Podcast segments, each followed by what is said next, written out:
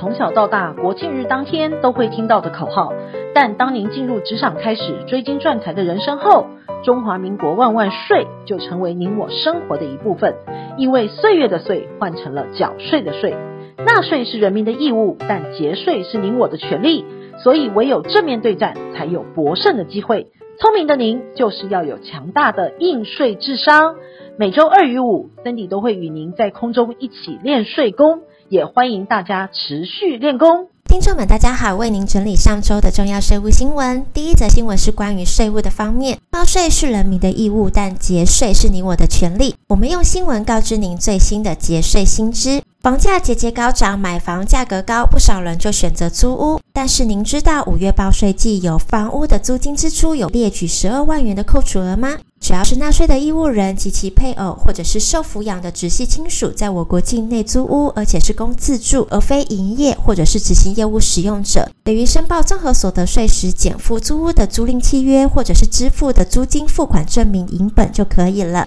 最重要的是，这不需要经过房东的同意，但是因为房客列举租金的支出，可能会增加房东的租赁所得。有些房东呢，会以调涨租金为手段阻止房客列报，不少房客呢会选择暂时隐忍，等到退租之后呢，再来检举房东逃漏税。如果民众想检举房东漏报租金的所得，记得要提供房东的姓名、出租的楼层以及门牌号码。租赁的契约书以及给付的价金，如转账啊、记录、汇款单或者是现金签收单等，可以供侦查的具体事证，以供国税局依规定启动调查。只要查到房东有逃漏税或者是检举且有具体的事证，财政部一定会严查到底。也要提醒房东们要诚实申报租赁所得，千万不要有侥幸的心理，以免被查获补税并加以处罚，得不偿失。也因为现在的房价高涨，为了减轻子女们的压力，父母亲想将多年打拼下来的土地移转给子女时，是选择生前以赠与或者是买卖的方式移转，或者是死后等到继承的方式移转，哪一个比较省税呢？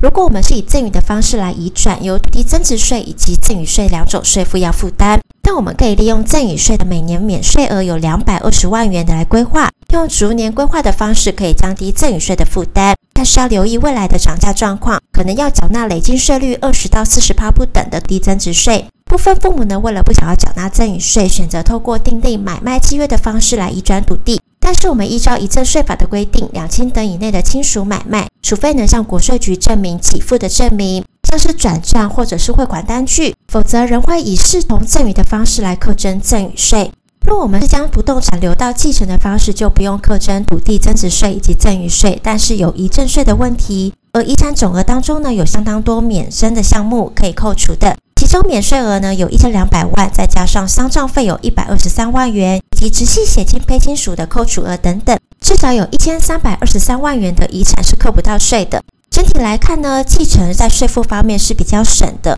不过我们仍要需个案的方式来衡量状况。如果父母亲名下有巨额的财产，利用生前的方式逐年赠与给财产给子女，可以降低遗产的税负，反而是比较省税的。一旦收到了继产，就会牵扯到死亡。日本喜剧泰斗志村健于去年三月因新冠肺炎病逝，让外界都相当不舍和难以接受。而他生前留下了十亿遗产，也因为他没有孩子，将由两位兄长继承。如今他离世即将满一年了，遗产却仍未办理继承。据日媒的报道，志村健演艺全盛的时期，每年约有三亿的日币收入，而他名下还有三处的房产，更曾经榜入艺人纳税的前几名，因此推估他的遗产税高达十亿日元。不过，由于他离开的太过于突然，加上没有子女，所以遗产是由两位兄长所继承。但依照法律的规定，若要继承十亿日元的遗产，要先缴纳四亿日币的税金。目前因为疫情的影响，一下子要拿出这么多钱有点困难。除非兄长要卖掉房产，目前志村健的遗产以及房产仍闲置。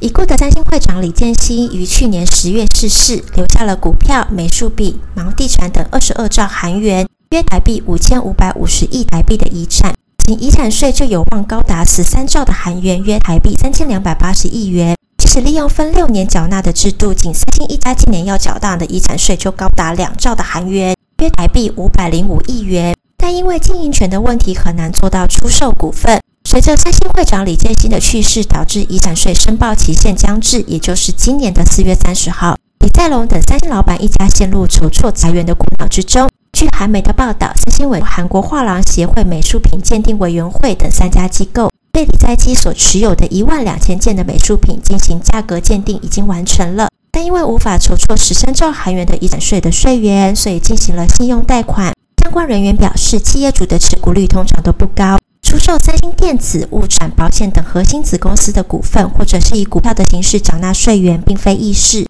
使得他们在守护经营权的同时，还得面临需要准备遗产税的难题。也因为遗产税的金额都比较大，可能导致子女无法临时筹措大额的遗产税，或者是长者想要事先规划安排财产，需要先缴纳赠与税等。如果没有信用卡，只能用现金缴纳。但即使刷卡，过去没有银行愿意提供分期还款的服务，甚至有些银行还收取刷卡的手续费，税款也只能一次缴清。考量到持卡人有资金调度的需求，兆丰银行宣布即日起，只要刷兆丰银行的信用卡。缴纳赠与税、遗产税，除了免刷手续费之外，还可以分期零利率，持卡人可以弹性的还款，可以减少不少人的负担。财政部每年都会公布执行业务的收入以及费用的标准。去年因为受到疫情的影响，医护人员坚守防疫的前线有其特殊性，使得收入减少，费用增加。财政部特别提供纾困的措施，其个人收入适用费用率调增为十二点五趴，可按其费用标准的一百一十二点五趴计算。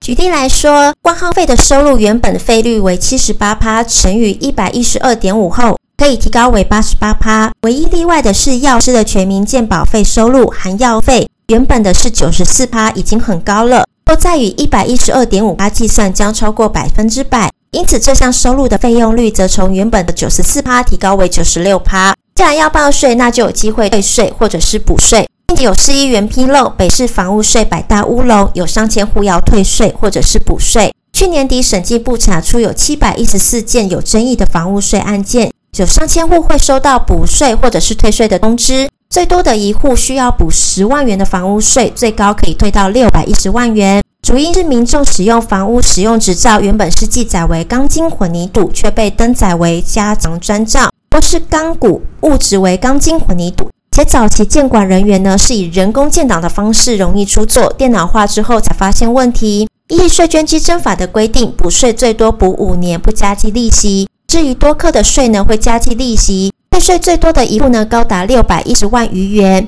属单一门牌号码的多层办公大楼，面积很大，错误课税的时间长，所以金额才比较大。但如果您有欠税没有缴，将会面临到什么样的问题呢？之前的专题在三月五号有分享过，还没有收听的赶快去收听哦。金焕泰的诚毅公司呢，被查出在二零零四年间漏缴营所税，国税局追讨漏税并裁处罚锾，共计新台币四千七百万余元。执行署的新匪分署调查之后发现，时任的董事长林玉兴以及副总张义杰在欠税的两年后，成立了另外一家新的公司继续营运。放任该公司停止营运，还将大量的公司存款转入私人的户头，甚至拿来支付新公司的货款。认为两人企图规避执行，也不肯提出分期还款的计划。法官审理之后，认定两人符合鲜有履行之可能，故不履行，以及就公强制执行之财产有隐匿或者是处分之情事的条件，定管收获准。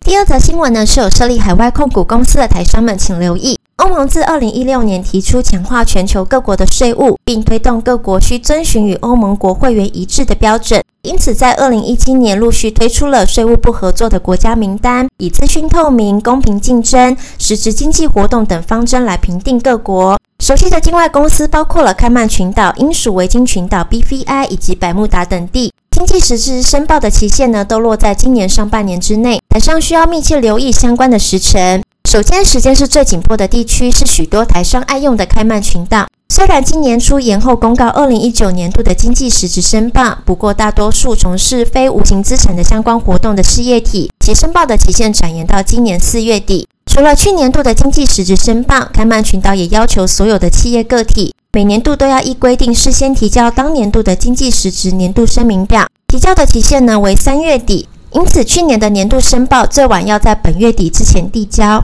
除了开曼群岛之外，包括了 BVI、百慕达等地，经济实质申报也即将到期了，要请台商们多多留意。今天我们整理了本周的重要税务新闻，让您轻松掌握新闻的重点与节税秘籍。您如果有个人的税务问题想要询问，欢迎到我们脸书粉丝页面留言，或者是 email 给我们。记得最重要的是要按赞跟追踪哦，我们会在往后的单元上为您解答本周的重要税务新闻。谢谢您的收听，我们下次见。